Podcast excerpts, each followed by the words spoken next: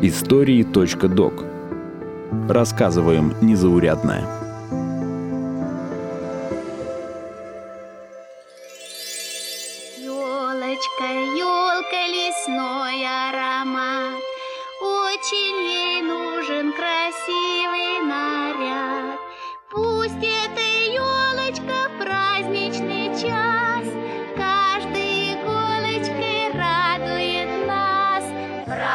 Радует нас А?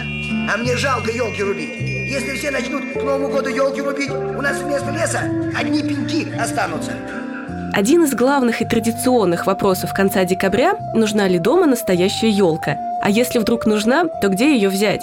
Тащить из ближайшего леса или все же заполучить какими-то более законными способами?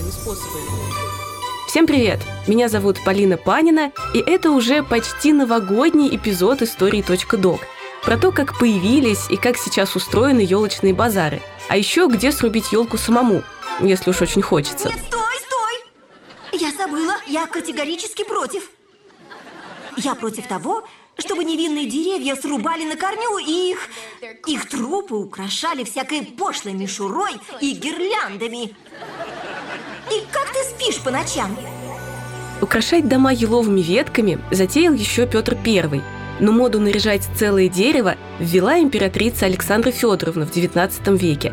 Жена Николая I привезла в Россию традиции своей немецкой родины, так что прятать под елкой подарки и водить хороводы начали в Зимнем дворце. Оттуда новая петербургская забава перешла в дома приближенных к царской семье аристократов и постепенно к обычным горожанам. В 40-х годах XIX века о продаже елок к Рождеству начали писать газеты. К 50-м стали открываться праздничные ярмарки. Купить, привезти домой и нарядить елку было недешевым удовольствием. Тем более, что наряженным деревце оставалось буквально на несколько часов. После завершения праздника на елку нападали дети. Им разрешали повалить дерево на пол, оторвать вместе с ветками игрушки и все съедобные украшения, сахарные фигурки и позолоченные орехи. После такого елку оставалось только выкинуть.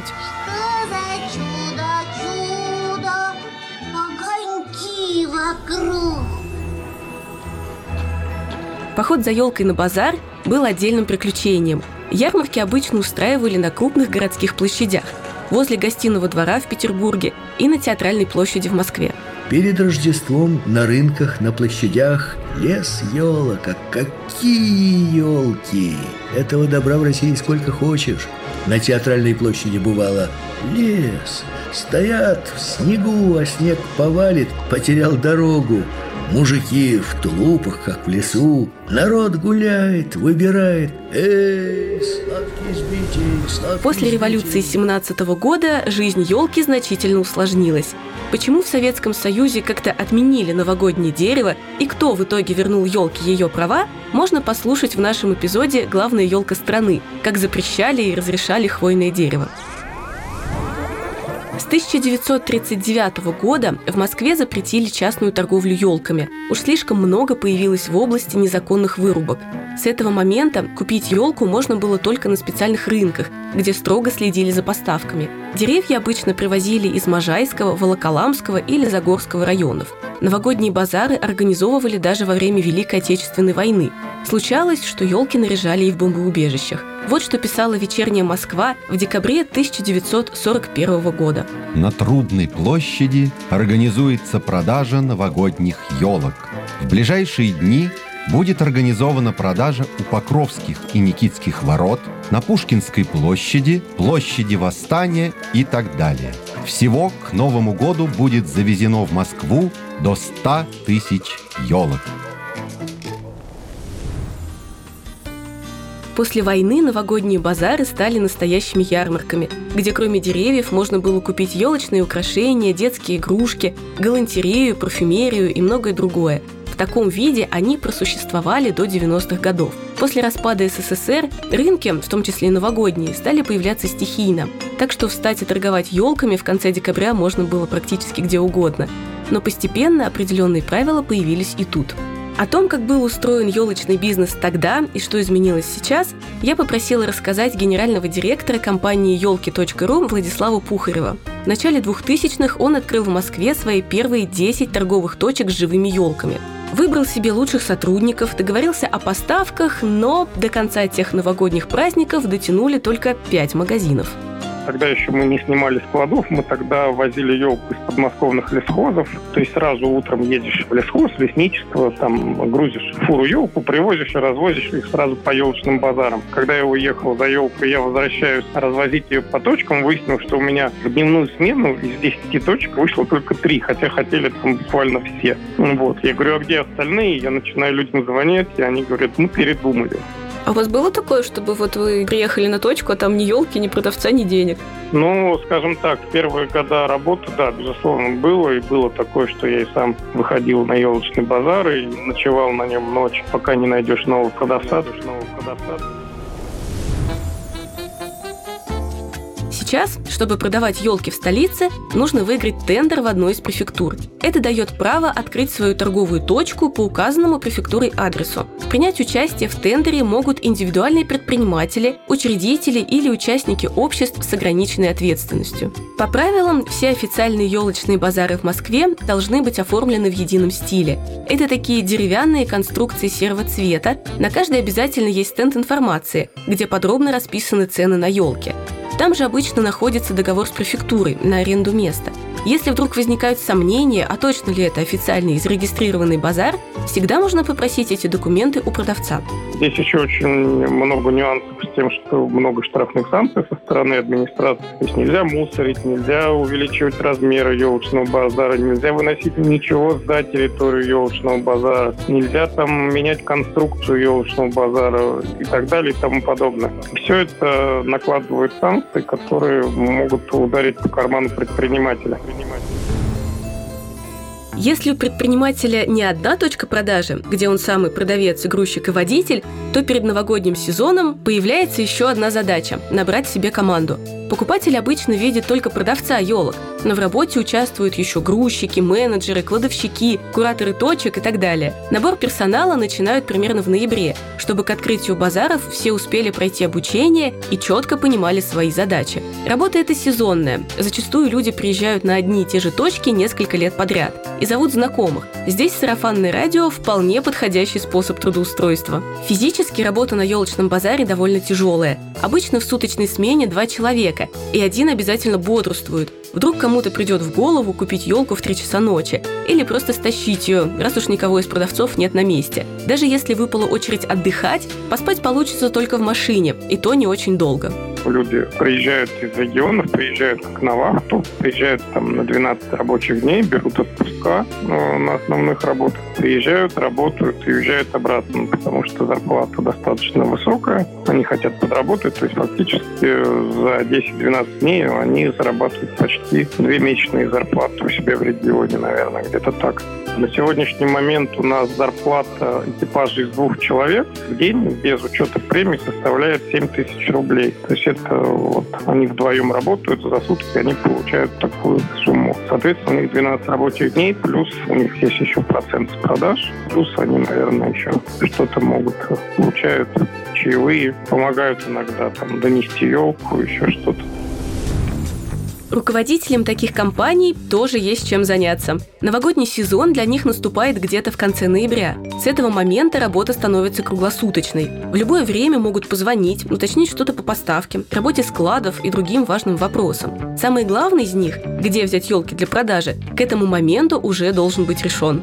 Тут все зависит от масштабов торговли. Если это небольшая фирма, то деревья могут закупить в лесничествах, лесхозах или даже у частных поставщиков. Но если речь идет о крупном бизнесе, то выбирать деревья и договариваться о поставках начинают еще ранней осенью. Для отбора елок придется съездить и в российские регионы, и в другие страны здесь э, сам по себе бизнес, он не может работать пассивно. То есть это не пассивный бизнес, как аренда, например, да, там жилья, машины и так далее. Здесь только ну, все можно держать только в собственных руках. Для того, чтобы там отобрать мне сейчас там 500 да, елок, я прошел поля, на которых там 50 тысяч елок, я собрал только 500, сказал, что мы берем в этом году вот эти.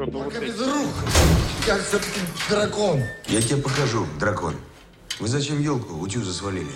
Андрей Николаевич, Хвойно-новогодние деревья все привыкли называть общим обозначением елки. Но на самом деле на ярмарках и в магазинах, кроме обычной русской елки, продают еще елку датскую, американскую пихту, канадскую сосну и другие виды растений. Друг от друга они отличаются не только ценой, но и размером, количеством иголок и боковых веток, а еще формой кроны, тем, сколько стоят в домашних условиях и даже запахом. Например, русскую елку мы везем из Пермского края, сосну мы везем в этом году из Башкирии, везем э, из Австрии, из Дании елку импортную. То есть вот, несмотря на санкции, пытаемся сейчас эти вопросы урегулировать, чтобы как-то все было хорошо. Ну, раньше мы возили из Америки пихту фразера. Вот, на сегодняшний момент это тоже уже невозможно. Канадскую сосну мы возили в том году из Шотландии. Ну, здесь у кого, значит, хватает фантазии и финансовых возможностей. Цена на елки, пихты и сосны высчитывается по простой формуле, где любой предприниматель должен остаться с прибылью. Сюда суммируется себестоимость дерева, затраты на аренду складов и торговой точки, логистика, зарплата сотрудников, риски того, что часть елок не продадут и так далее. Ну и праздничная наценка, конечно же. Этим иногда пользуются неофициальные продавцы, затрат у которых меньше. Как минимум, они не платят за аренду городской площади, так что и цены могут быть ниже, чем на законных базарах. Кроме борьбы с такими конкурентами, у сотрудников елочных ярмарок частенько случаются и другие приключения. Были ситуации, когда елку пытались украсть с базара, да, какие-то гопники. Были истории, когда там чего-то на продавца наезжали пьяные покупатели, сорвали торговое разрешение. Или там, ну, были какие-то, то есть такие внутрибытовые конфликты, они как бы иногда возникали. Пытались там какими-то левыми деньгами заплатить. Огромное количество идет фальшивых купюр, которые продавец не может, особенно в ночное время, да, идентифицировать. Особенно там ты потом начинаешь выручку эту обрабатывать, у тебя там пятитысячные купюры, ты их прогоняешь через машинку, там всегда возникает какое-то количество фальши. И иногда сам ее не определишь, и потом в банк деньги сдаешь и краснеешь, когда тебе кассир говорит, а что у вас тут вообще? Тоже-то до Новый год и без елочки. А? Для тех, кто считает, что купить елку на базаре это слишком просто, есть другой вариант – срубить ее самому. Успотлала так послала. Только не в ближайшем лесу или парке. За такое светит малоприятная встреча с полицией, административное дело и штраф. Зато выбрать и срубить елку можно в некоторых подмосковных питомниках. Ну что ты тут лазишь? Что ты себя примеряешься? Послали так руби. Маловато, понимаешь? Маловато будет. А, ну это другое дело. Тогда вот тебе. Ель, царевна. Целый дом. Продажа елок в областных питомниках обычно начинается в 20-х числах декабря. Как правило, об этом объявляют в региональных СМИ и соцсетях. Там же оставляют контакты сотрудника, с кем можно связаться и уточнить все вопросы. Остается только приехать в питомник, отметиться у этого самого сотрудника и отправиться на поиски елки. Топор, кстати, в питомнике обычно выдают. Рассказывает инженер Дмитровского лесничества Московской области Галина Хренова.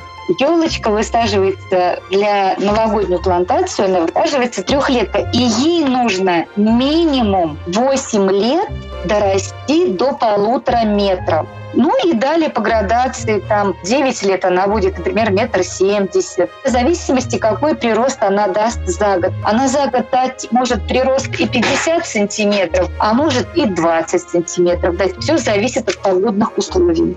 Подходящую елку срубают, измеряют и оплачивают по установленным в питомнике ценам. Важно не забыть забрать с собой чек об оплате. Так вы сможете доказать, что везете законно добытое дерево. Если по пути домой вас решат спросить об этом все те же сотрудники полиции. Кстати, они же ловят тех, кто решает прорваться на елочные плантации самостоятельно, в обход правил питомника. А у нас еще контролирующая организация есть Мособлес. Вот они организуют рейды, елочка называется, да, они начинают тоже с 20-го патрулировать делянки, где вот, например, елки, которые были посажены в рамках лесовосстановления, они как бы пригодны для новогодней кампании. Ну, люди увидели на делянке красивые пушистые елочки, а, можно срубить, да, мы придем и срубим. Нет, это у нас, конечно, контролируют лесничие, они вместе с полицией ездят по таким местам, которые они уже знают.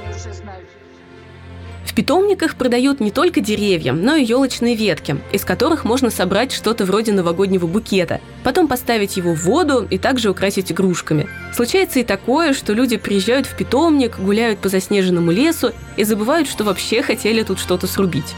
Некоторые, знаете, семьи приезжают к нам, а они что делают? Они вокруг елочки водят хороводы, просят у нее прощения и срубают. Представляете? Я сама видела. А в плане того, что вот жалко, не жалко, это же специальные плантации, на которых мы сажаем, и которые специально предназначены для новогодних елочек. Понимаете, вот вы принесете с мороза в елочку свою квартиру, и запах, запах леса, это же ведь ни с чем не сравнимо. Ни с чем не сравнимо. А чтобы запах леса оставался в доме как можно дольше, позаботьтесь о срубленном деревце. Настоящую елку лучше не ставить возле батареи центрального отопления. Закрепить ее в емкости с водой и добавить в воду немного сахара или аспирин. Тогда елка должна простоять, ну, если не до 8 марта, как принято, то хотя бы до Старого Нового года.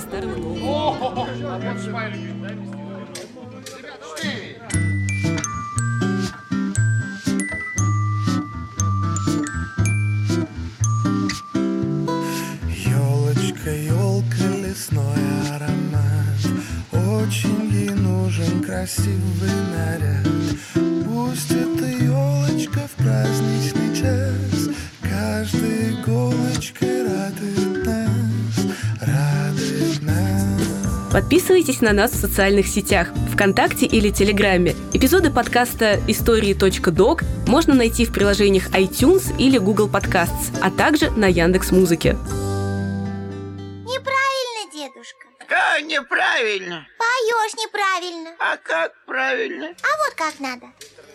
Елочка веткой зеленой махнет И словно в сказке придет Новый год Пусть эта елочка в праздничный час Каждой иголочкой радует нас